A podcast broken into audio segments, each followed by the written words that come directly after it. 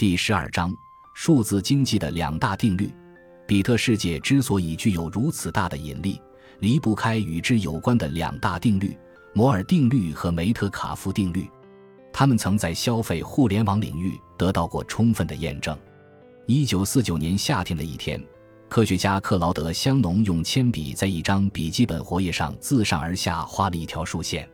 他在竖线旁边依次写下了十的幂数，从十的零次幂一直写到十的十三次幂。这条线被克劳德·香农命名为比特存储容量。然后他开始列举一些可以用来储存信息的东西。这是知名科学史学者詹姆斯·格雷克在他的信息简史里记录的一幕。香农在纸上写画的瞬间，在作者的笔触下，仿佛描写着上帝创世。在十的三次幂旁边，香农写上了打孔卡片；在十的四次幂处，他安放的是单行距打字的页面；在十的五次幂附近，他写下了不同寻常的东西——人类的基因构成。十的七次幂的级别是一本厚厚的专业期刊。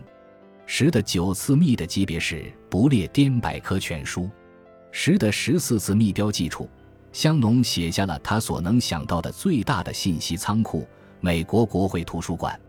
某种意义上，这的确是新生世界的定义者在创世之初探索边界与尺度之举。克劳德·香农，美国数学家、电子工程师和密码学家，更重要的身份是信息论的创始人。一九四八年，香农发表了划时代的论文《通信的数学原理》。在论文里，香农论述了信息的定义，怎样数量化信息，怎样更好地对信息进行编码。比特被用来作为衡量信息的单位。这篇论文让信息超脱出语义层面的纷繁差别，变得可量化。由此，现代信息论诞生。此后，人类与信息数字世界相关的探索和所有的产业化努力都有了可能。香农用铅笔在纸上写下他对信息容量的估算时，度量信息的量级从几十比特延伸到几万亿比特。当时，主导未来的信息数字世界的重要元件——晶体管才刚发明一年。按照香农的估算，金字塔顶端的是美国国会图书馆，约一百万亿比特。但很快，人们发现信息量的尽头并非美国国会图书馆。一九六五年，先同半导体工程师戈登·摩尔应《电子学》杂志的邀请，写了一篇文章，标题是“让集成电路填满更多元件”。当时，集成电路出现还不到十年时间，摩尔却发现其中隐藏的潜力。在保持元件成本最低的情况下。其结构复杂程度每年大约增加两倍。一九七五年，摩尔将成倍增长的预测从一年修正为两年。之后的普遍说法是，每十八个月综合计算能力提高一倍。后来的事实表明，内存容量和处理速度都会翻一番，而尺寸和成本减半。戈登·摩尔所总结的摩尔定律让人们认识到，任何与信息相关的东西都会呈指数级增长。科学史学者詹姆斯·格雷克仿照香农当初的测量方式，在信息发展史上找到了一系列的里程碑式节点来表现摩尔定律的惊人。一九七零年夏，IMB 推出两款大型机，其中一款内存刚好一兆，售价为四百六十七万四千一百六十美元。一九八七年，OED 的出版商将其内容数字化，预计规模在一 G 左右。这个量级很有意思。它正好是整套人类基因组的规模，比克劳德·香农当年预测的要大几个量级。一千 G 等于一 T，而这个是一九九八年拉里·佩奇和谢尔盖·布林用三张信用卡凑出一万五千美元购买到的硬盘的容量。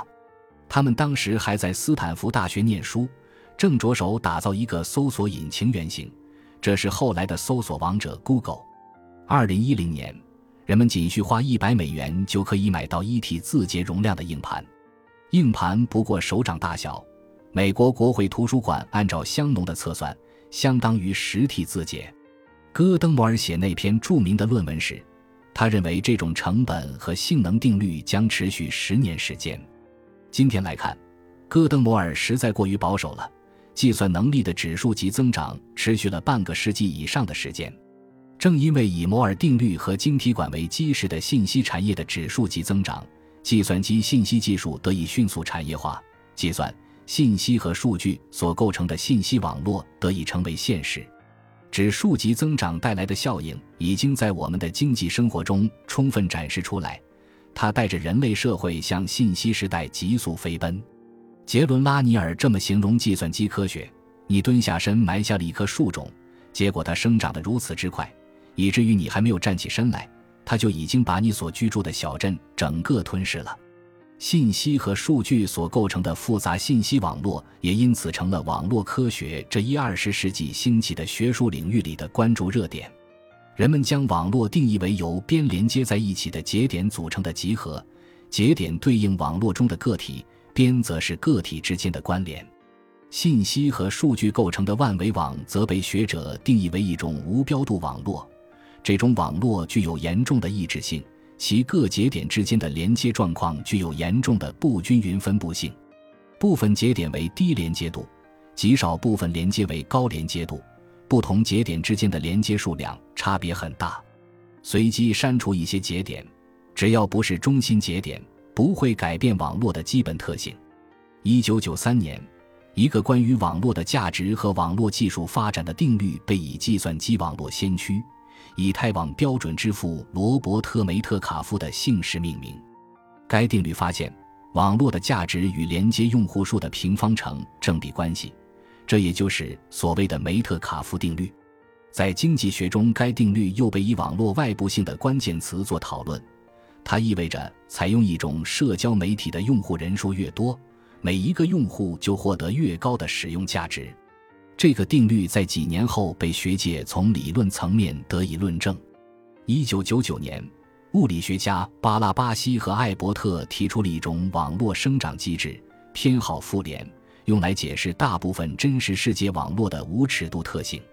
在这种机制下，网络在增长时，连接度高的节点比连接度低的节点更有可能得到新连接。以社交网络为例，朋友越多，就越有可能认识新朋友。在搜索引擎中的反应，则是网页的连接度越高，就越容易被找到。这个机制会导致马太效应，富者愈富。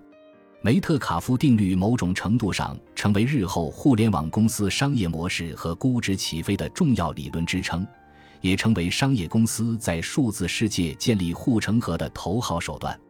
为了获得更多的产品使用者，互联网公司不惜以巨额补贴来扩大规模。拉开与竞争对手的差距，让用户的迁移成本变高，从而使得自身的服务产生网络效应。网络效应和它带来的指数级增长，一直是互联网公司增长最大的杀手锏。通过用户间的服务，更多的用户并不需要付出同等比例的成本，用户之间的互动节点能形成新的网络，从而带来新的乘数效应。这是工业时代遵循成本产出公式的商业模式难以想象的。如果我们将信息和数字经济在消费生活领域带来巨大变革的时代称为前数字时代，那么在数字经济渗透到人类生产力领域的后数字时代，产业发展和企业增长是否也遵循网络效应？这似乎要打上一个问号。它依然与工业和制造的产业逻辑相关。产业内的互联互通对象本身就限定了范围，其网络的对象很难像消费互联网中那样毫无限制的扩张。同时，在特定产业间的网络内，节点间的关系也很难像互联网那样具有高度抑制性。互联网不同的节点之间的连接数量差别很大，随机删除一些节点，只要不是中心节点，就不会改变网络的基本特性。网络的健壮性很强，分布式特征让它们的抗风险能力也很强。产业内的互联互通网络则不完全是消费领域的浮现，产业上下游不同主体之间的关联可能呈现出高耦合、高关联度的特征。